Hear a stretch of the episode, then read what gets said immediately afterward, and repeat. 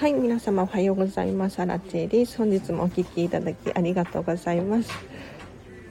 今日もですね平日の朝なのでスタンド FM でお片付けに関すること、まあ、関係しなくても大丈夫なんですけれどお悩みに答えていこうと思います。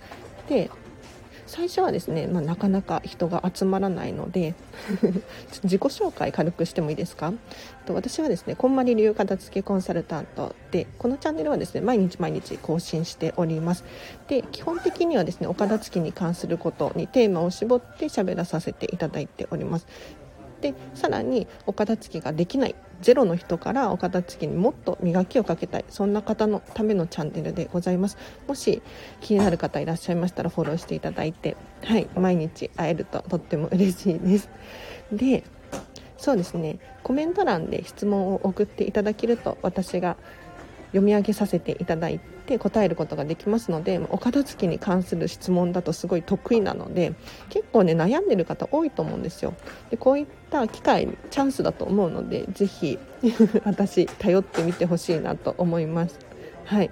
で私はですねいつだったかな先週先々週にこんまり流片付けコンサルタントの合格通知が来てもう正式なそう今までは見習いこんまり流片付けコンサルタントですってこのスタンド FM やらせていただいてたんですけれど最近は プロとしてやらせていただいております。なのでそんな私に聞きたいことがあればぜひぜひコメント欄で教えてほしいなと思います。あの全然お片付けに関係しないことでも OK です。というのもあのこんまり流片付けコンサルタントのミッションっていうのは お片付けによって世界をときめかせていくことなんですね。でこれどういうことかっていうとあの部屋を片付けるだけが人生のときめきではなくってこう人生って 何をしたらいいんだろうって悩む人多いと思うんですよ。そんな人たちのサポートをするのが私たちの役目なのであのお片付けは確かにサポートするんだけれどその先のときめく人生のサポートもしましょうねっていうことでこれねあのこんまり流型付けコンサルタントになる時に契約書書くんですけど この契約書の中に書かれてるんですよそうなのでもしあのお片付けに関するご質問も答えられますが全然関係ないおやお悩みでも大丈夫ですはい でえっ、ー、と、ライブ配信、今日はですね、ちょっと短めなんですけれど、10時までを予定しております。10時までです。ちょっと書いておきますね。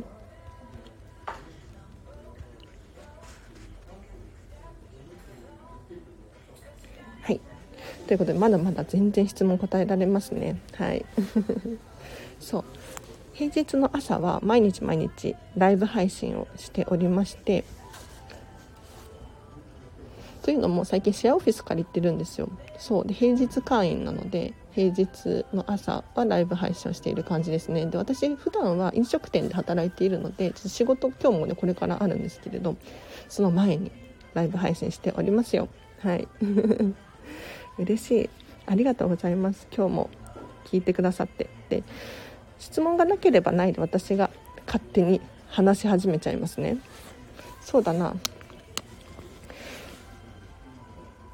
ちなみに私はですねミニマリストなんですよ。物が本当に少ないんです。でなんで物を減らしたのかっていうともう管理ができないからなんですよ。であのこれって好みの問題でご自身に合ったものの物量っていうのは本当に人それぞれなんですね。例えばお洋服大好きでお洋服いっぱい持ってる人もいらっしゃればなんだろうな趣味カメラとか釣りとかいろいろあると思うのでそういう趣味のものが多いよなんていう方がいらっしゃると思うんですね。ただそれって管理ができるじゃないですか。好きなものだと余計に管理したくなると思うんですけれど物をうん、丁寧に扱えたりとかできるのであればたくさん物を持ってても全然 OK なんですね。でお片付けって物を捨てることにフォーカスしがちなんですけれどそうじゃなくって自分がどれだけの何を持っていれば心が安らかでいられるのか。これが大切なんですよ。だからどんどん捨てることではなくって何を残すのか。これが非常に大事なんですね。で私の場合あの物が多いと本当に頭の中がごちゃごちゃしてダメなんですよ。爆発しそうになる。だから物の量を減らしました。で極端に減らしました。そうするとあのいくら 面倒くさがりな私でもですね片付けができるんですね。というかあのいくら散らかってもこれだけ物の量が減ら少ないと散らかりようがないんですよ。わかりますか？なんかあの先2週間くらい前に引っ越しをしたんですね。で私引っ越しの持ち物びっくりしたんですけれどスーツケース2個分しかなかったんですよ。うん。なのであの 2回往復して終わりました。引っ越しが。はい。なので あのもう人それぞれなんですね物の物量って。はい。なのであのぜひぜひご自身にぴったりしっくりくる物量を把握していただくといいかなと思います。はい。ぜひあのコメント欄でですね質問を送ってみてください。はい。私が随時答えさせていただきます。でまあ質問がないならないで私がねなんかお片付けに関係しそうだなと思うことを喋らさせていただきます。でそうだな。私 LINE で公式アカウントやっております。こちらがですね ぜひぜひお友達登録してほしいなと思うんですけれどあ後でリンク貼っときますね。はい。で何をやっているのかっていうと毎日毎日お片付けに関する情報だったりとか生活に役立ちそうなヒントを、まあ、300から500文字程度送らさせていただいております。で今日もですね実は何を送ったのかネタバレをするとですね瞑想がいいよっていう話をさせていただきました。瞑想です。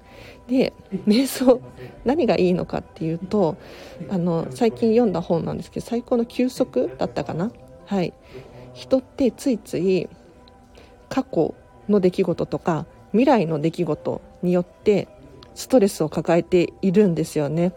分かりますか？これも私もすごく心当たりがあるんですけれどなんか終わったことなのにうじうじ考えちゃったりとかまだ起こってもいないようなことに対してストレスを抱えていたりするんです。でこれ簡単に解決する方法あるなって私気づいちゃったんですけれど何かっていうとちょっとバカみたいな話なんですがお片付けなんですよ。お片付け。でなんでかっていうとお片付けすると物を少なからず手放していくことになるんですね。で物って結構過去の執着だったりとか未来の不安によってお部屋に残しがちなんですよ。わかりますか？だから物を手放すことによって過去のことを思い出したりとか未来の不安を考えなかったりとかするので今に集中することができるんですね。で瞑想って何かっていうとマインドフルネス瞑想とかって言うんですが今のこの状態今にフォーカスすることなんですよ。だから息してるとか なんか体痛いなとか今の自分の状態にフォーカスすることによって過去が見えなかったり未来を見なかったりすることによってストレスがガクッと減ったり集中力が高まったり健康になれたりとかいろんなメリットがあるんですね。でこれを今日はですね500文字くらい、まあ、大体1分くらいで読めると思うんですけれど LINE 送らさせていただきました。はい。だからお片付けをすると物が減ってすっきりするだけじゃなくって過去の執着を手放したりとか未来への不安、えっと、まだ起こっていないものに対する不安で持っているものを手放すと今フォーカスされるんですよね。だから今自分にとって大事なものっていうのが部屋の中に溢れてきてこれがすごくマインドフルネスに近い状態になるんじゃないかなって思います。はい。あおはようです。M さん嬉しい。ありがとうございます。今日はちょっと短め10時までを予定しております。ちょっと延長できるかな？はい。これからね仕事行かなきゃいけないので。これも仕事みたいなもんですよね。うん。仕事みたい。だ仕事ですよね。はい。はい、今日もですねお片付けに関するお悩み答えていっております。ぜひぜひコメント欄で教えていただけるといいなと思います。あ聞きながら家事させてくださいってことで。はい。ぜひぜひなんかねどうやら家事がはかどるらしいので。嬉しいです。ありがとうございます。でそうだな質問がなければないで私もう勝手に喋り始めちゃいますね。ネタはねいっぱいあるんですよ。お片付けのネタは。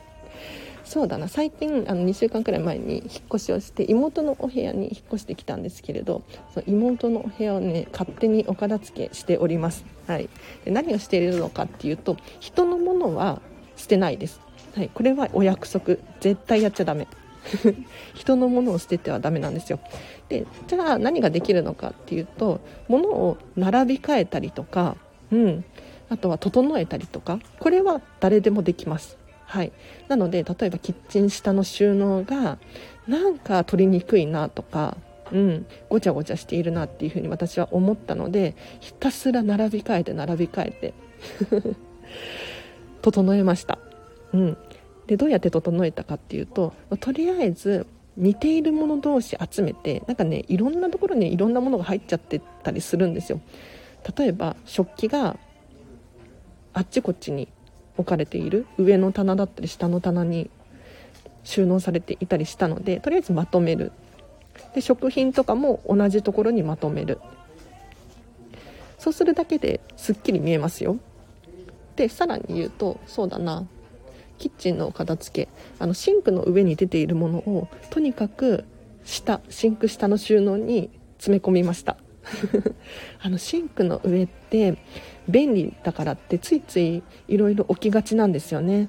例えば洗剤とか食器洗い用の洗剤とかあとはスポンジそれから洗い終わった食器あとは調味料とか こういうのでシンクの上がごちゃごちゃしがちなんですよね。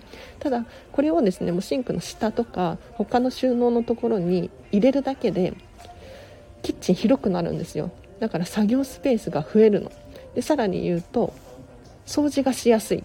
でキッチンでなんで汚れてくるのかっていうと掃除がしにくかったりするからなんですよ。うん、でこれあの飲食店とかで働かれている方わかると思うんですけれど基本的にシンクの上とかテーブルの上って置かないですよね。なんでかっていうと掃除がしやすいからなんです。で掃除しにくいともうこれが最後で どんどん汚れが溜まっていくんですよね。ただ掃除がしやすいとそうだなお料理が終わってちょちょっともう1分1分もかからないと思います。だからティッシュで刺さって拭くだけで終わるんですよお掃除。でもそれを溜めちゃうと、うん、週末にやろうとかっていうふうに思って油汚れとかね放置しがちになってしまうとどんどんこびりついていって汚れが取りにくくなっちゃう。だったら最初から掃除がしやすいっていうことを頭に入れてこれはもうシンクだけに限らず洗面所とかもそうだしおトイレとかもそうですね。そうすることによっていつでも清潔を保てるなって思います。あ、さこさんコメントありがとうございます。おはようございます。今日もですね、お片付けのライブ配信させていただいております。もし質問ある方いらっしゃいましたら、ぜひぜひコメント欄で教えてほしいなと思います。私はですね、こんまり流片付けコンサルタントなんですよ。なので、こんまりメソッドについてはめちゃめちゃ強いです。はい。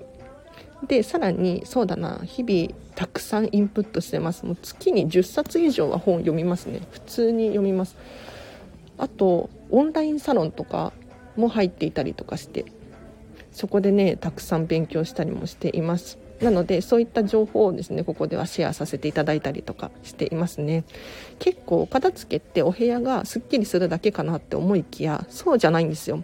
あの科学的に根拠がある何て言ったらいいの集中力上がるようだったりとか行動力上がるようだったりとかそれこそマインドフルネス瞑想に近いものが体験できたりとかいろんなメリットがあるので本当にお片付けした方がいいんですよ。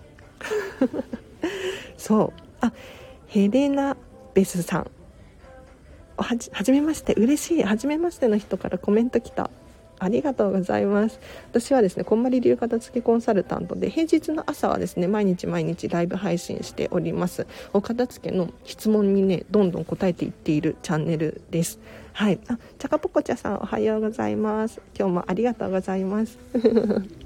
今日は10時までですね。はい。ちょっと延長で10分くらいだまでだったら延長できるけどキリがいいところで終わりにしますね。まだまだ質問は答えられます。はい。でなければないで私が勝手に喋り始めちゃいますね。でそうだな。私はですね最近ディズニーシーにドハマりしておりましてそうこのコロナの コロナだからこそドハマりしているっていうのがありますね。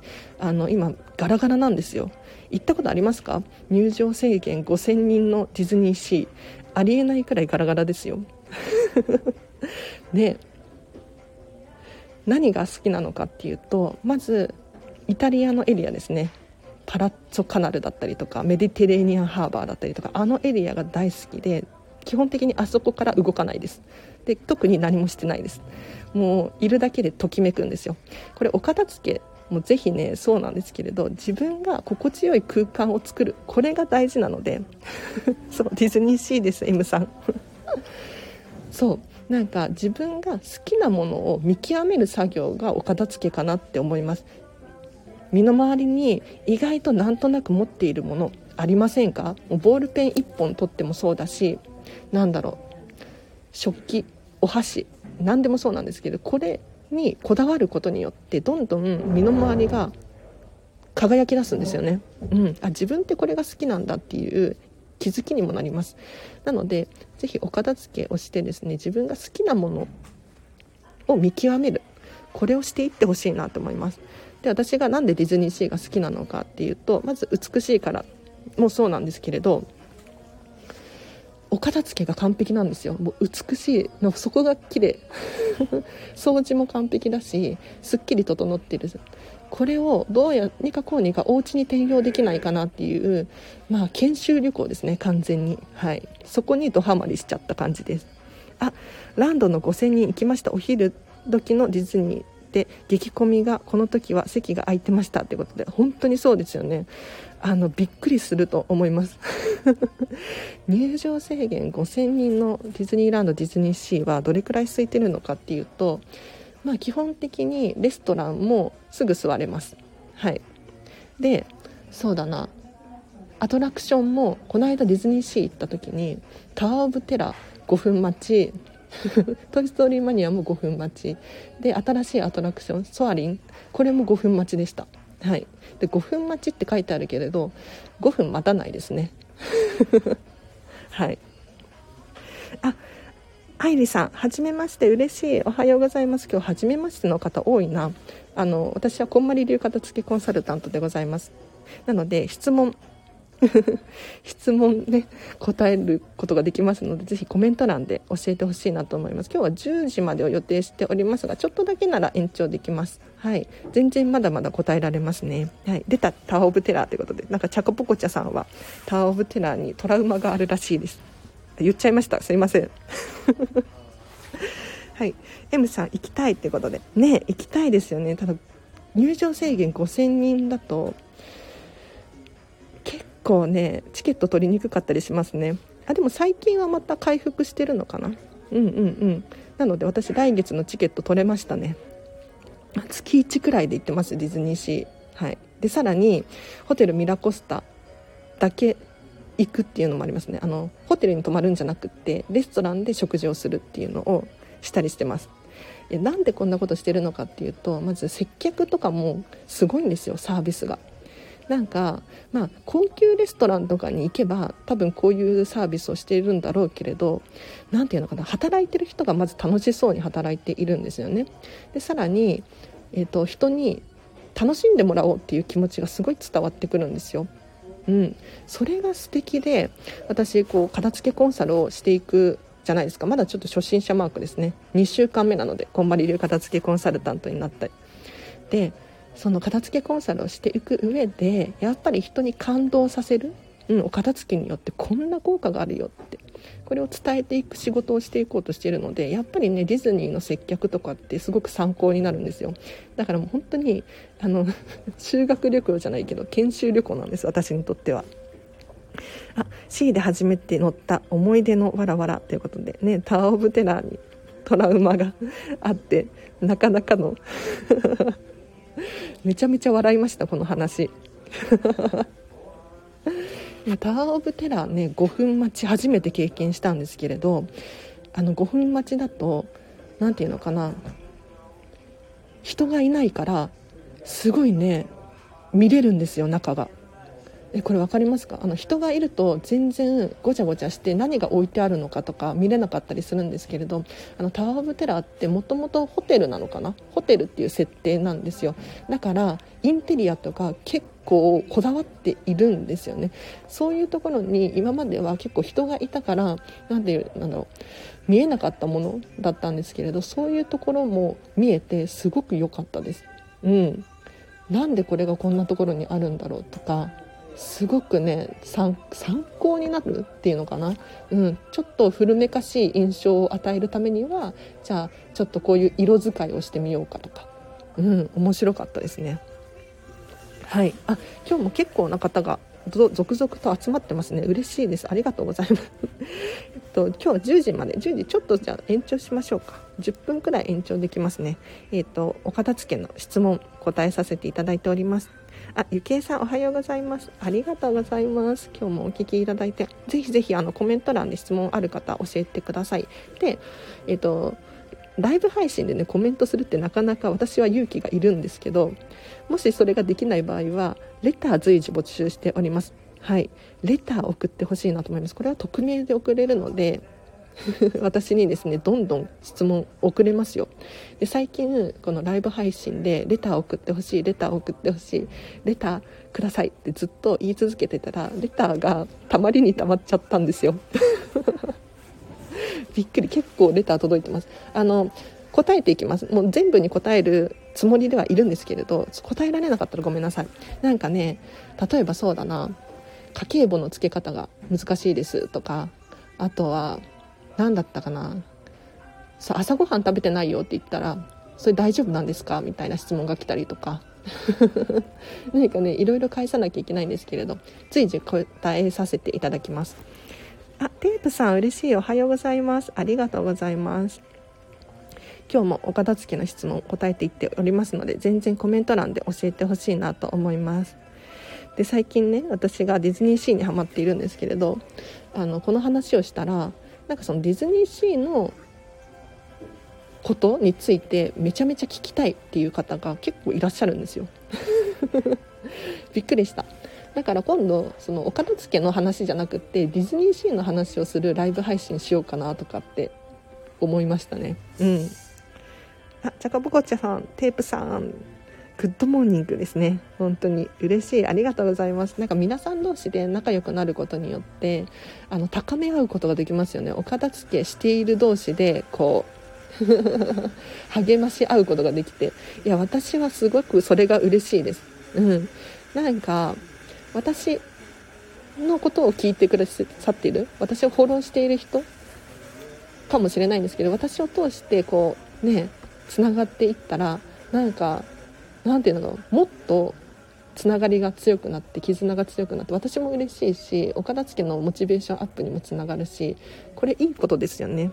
ありがとうございます。で今度ディズニーシーのライブ配信したいなと思ってディズニーシーでライブ配信したいと思ったんですけれどその中でライブ配信するとどうもねアナウンス入っちゃってダメなんですよ。でディズニーでアナウンスってあんまりなかったじゃないですか今まで。うん、あんまり聞いたことないと思います。なんかレディース・ン・ジェントルメンみたいな。あれですね。はい、ただ最近めちゃめちゃアナウンス多いんですよ。なんかあのかコロナの感染拡大防止のためになんちゃらかんちゃらみたいな放送が結構流れてるんですよねあれがどうしても入ってきちゃうのでライブ配信難しいんですようんあチャカポコチャさんおはようございますということであ素敵素敵 そうなのでこのディズディズニーのライブ配信しますよ。うん。ぜひ期待していてください。で何を話すかっていうと、私はこんまり流片付けコンサルタントなので、そのお片付けのプロから見たディズニーみたいなのを喋るとちょっとそれっぽいかなと思うので、例えばもうトイレがピカピカだよって、もうこれは当たり前のことかもしれないんですけれど、じゃあなんでトイレがピカピカなのか。これがね、深いんですよね。はい。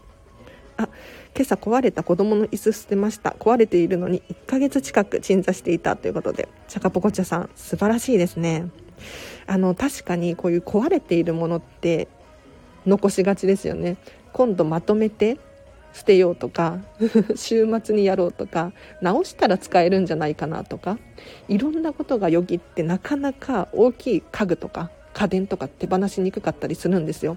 うん、でその時どうしたらいいかっていうと まず直すのか直さないのか問題ありますよね。これ決めちゃってください。で直すなら直すで直しましょう。なんかなんとなく直そうって思っちゃってずっと取ってあってもう本当に壊れるみたいなことがあるので直すんだったらなるはやで直してほしいなと思いますで直すのがよくよく考えたら面倒くさいし手間もかかるし私にはできないかもしれないっていうふうに思うのであればこれは手放すのもいいかなって思いますね。うん、で確かに違う用途で使ってみるとかっていうのもありかもしれないんですけれどなんか壊れたものをいつまでも取っておくのってちょっと何て言うんだろう。人から見て客観的に見てあこの人壊れてるの使ってるなって思われちゃうんですよ。わかりますか？例えばそうだな。私めちゃめちゃ気を使ってるのがスマホの画面なんですよ。うん、結構私もね何回も割ってるんですけれど何ていうのかな？片付けコンサルタントのスマホの画面割れてたらどうですかね。なんか多分印象的に悪いなと思ってあのなるべくスマホの画面は綺麗に綺麗にしようと思って壊れたものを使わないようにしようと思ってちょっとお金かかっちゃうんだけれど割れたら直すっていうのをしています。はい。あそうチャカポコチャさんすぐ行動しなきゃですよねってことで本当にそうなんですよ。うん。で壊れてるものが家からないと結構心地よいですよ。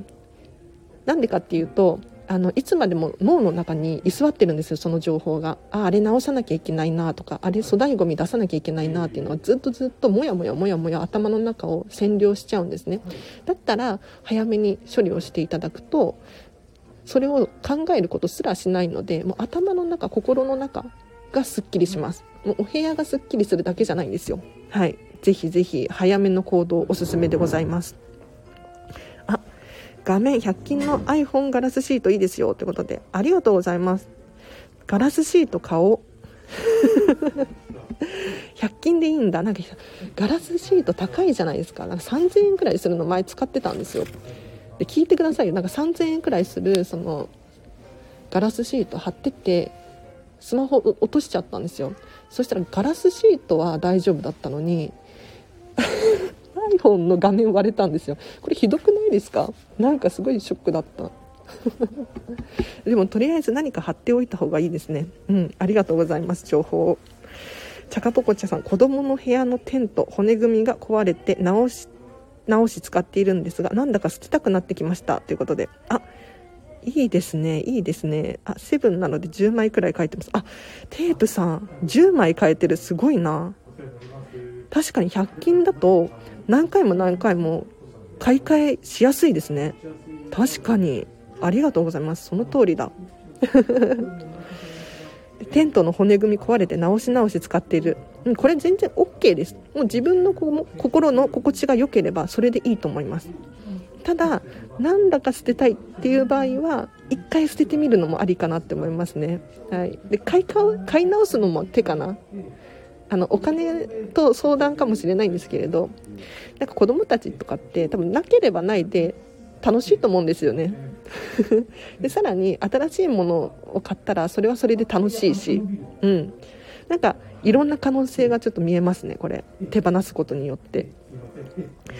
M さんが普通ガラスシートが割れるのに不思議。アンリピパボーということで。そうなんですよ。いやガラスシート割れずに iPhone の画面が割れたことがあってこれどうやって iPhone の画面割れちゃったんだろうって謎だったんですけど。意味わかんないですよね。それがねショックだったんですよ私は。そうもうすぐ直しましたよ。もう3万円すんのかな。3万円くらいしますよね画面直すのに。はい。まあ地元の地元の？うん普通のスマホ修理屋さんに出せばもうちょっと安いと思うんですけれど iPhone で直すとなるとあ Apple で直すとなると結構高いんですよね。うん。本当に不思議でした。そうだからその壊れているものを使っているっていう何て言うんだろう。客観的な印象？結構私片付けコンサルタントになってこれ考えるようになりました。うん、なんか自分は別に使ってても大丈夫なんだけれど何て言うのかな。あこの人これ使ってるんだ。例えば、えーと、いつもドレスみたいな着てる。スーツみたいなかしこまった格好をしている。これいつもですよ。毎日毎日そういう格好をしててでしていればそういう印象が根付くじゃないですか。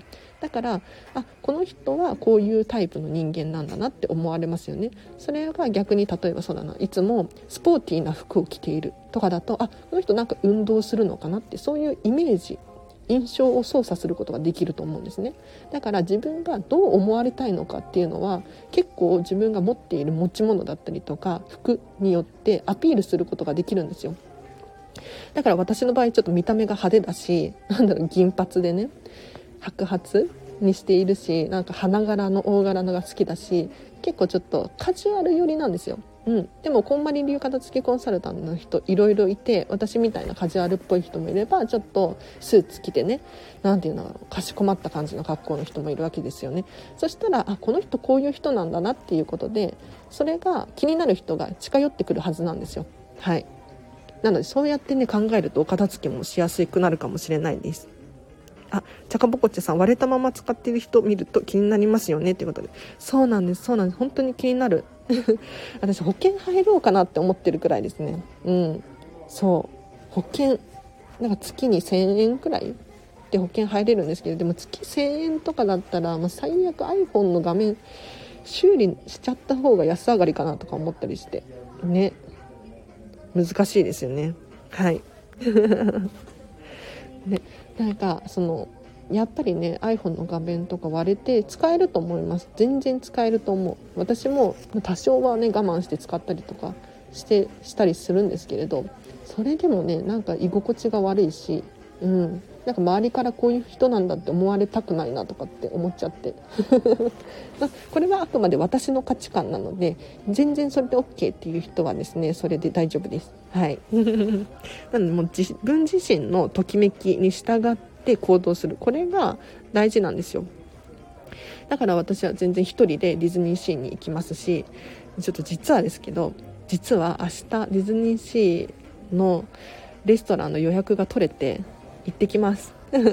奇跡奇跡。なんかホテルミラコスタの中のレストランってチケットパークチケットを持ってない人でも食べれるんですよねご飯が。はい。だからこうやって私はですねもうディズニーシーに行く。っていうのを決めてます。でなんでそんなことしてるのかっていうともう私の理想の街なんですよねあそこが。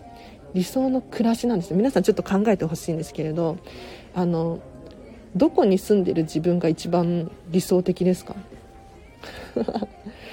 例えばそうだな。田舎暮らし。これも素敵ですよね。で都会。これもいいと思います。でさらにお子様がいるってなると、まあ、学校が近い病院が近いとかいろいろあると思います。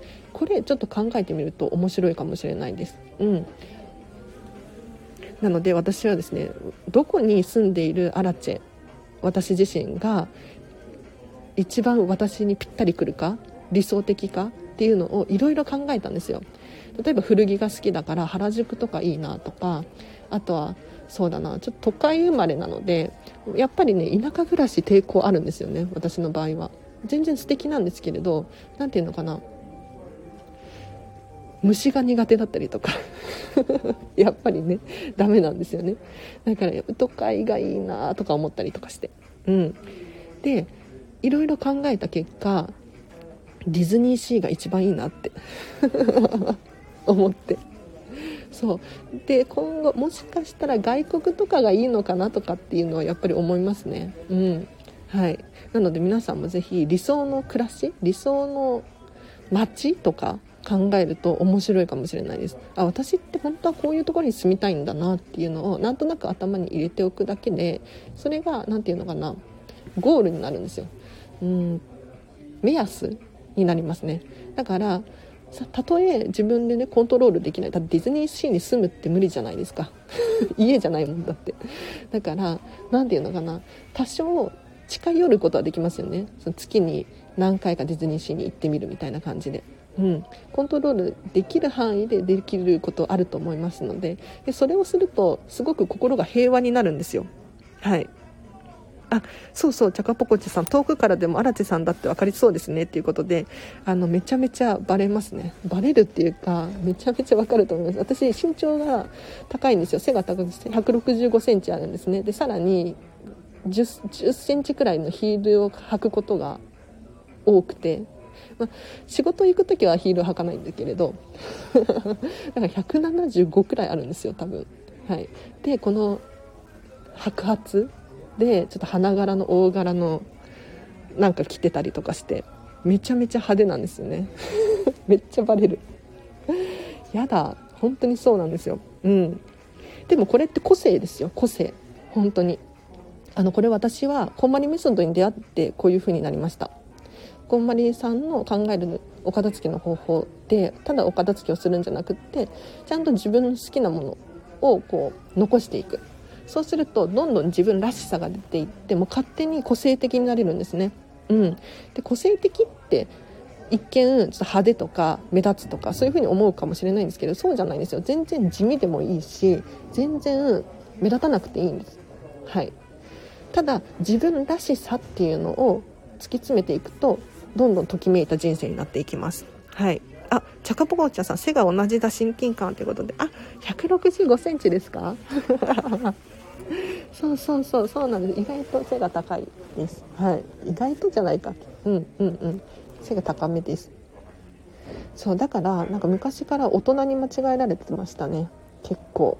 はい。なんかもうずっと大人に間違えられてて見た目背が高いしなんか落ち着いた喋り方をしているらしいので昔から多分30歳くらいに間違えられて二十歳の頃から30歳でした。でなんかなんていうの最近年が近づいてきたかなと見た目の年がね。で何て言うんだろう。不思議なんですけれどずっと昔から30歳だった気がするんですよ。はい。なんか不なんか普通自分のが気持ちは若いんだけどっていう風に言う方多いと思うんですけれども昔からねなんか年だったような気がして大人だ子供の頃から大人だった気がするっていう謎のタイプの人間です。はい。どうでもいいですねこの話。ということであじゃあ今日はこの辺りにしようかな。7分になりましたね。はい。意外とでも40分くらい喋ってるんですね。うん。よかったよかった。あ中身も大人。昔が30歳だった気がするで爆笑です。そうそうそう。なんか周りから年に見られていてもう本当に。でも自分でも年だと思っているっていう不思議なタイプの人間で意外と若いよねって。なんか30歳くらい20歳の頃にね30歳くらいの気してたけど意外と若いよねとかって言われていや老けてたのかな？いや老けてはいないんだけどなんか確かにあのお肌とか若いけどなんか心が大人すぎるみたいな。言われてました。あ昔から年分かる人いた？珍しいと思います。なんかあんまりいないなっていう気がしますけど。うんうん。ずっと30代ですって。ね。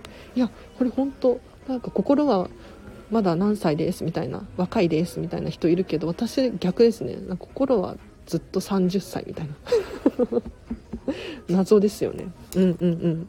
あ嬉しい。共感してくれる方がいらっしゃった。はい。あそうチャカポコチさん20代と聞いてびっくりしました。私ねギリギリ29なんですよ。今年30になるんですけれど。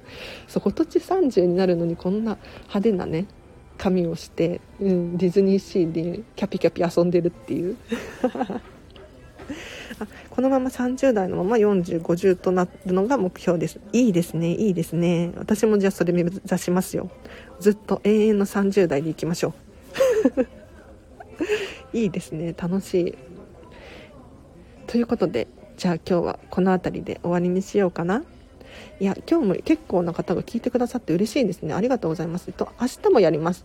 明日は明日も朝やります。はい。でその後ディズニーシーのホテルミラコスタに行かなきゃいけないんですけど。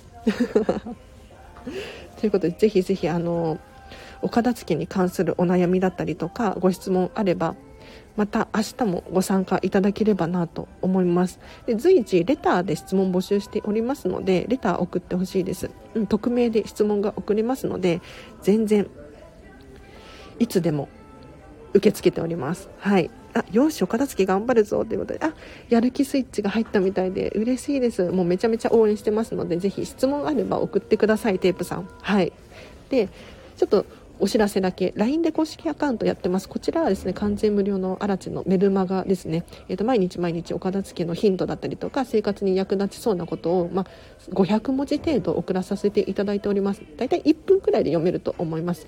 でお片付けのやる気モチベーションキープのために使ってくださると嬉しいです。さらに特典として私にメッセージが直接送れるようにしていますのであの質問がある方だったりとかあとは私にね伝えたいメッセージがどうしてもあるみたいな方がいらっしゃいましたら直接メッセージを送れますので後でリンク貼っとくのでぜひチェックお友達登録してほしいなと思います。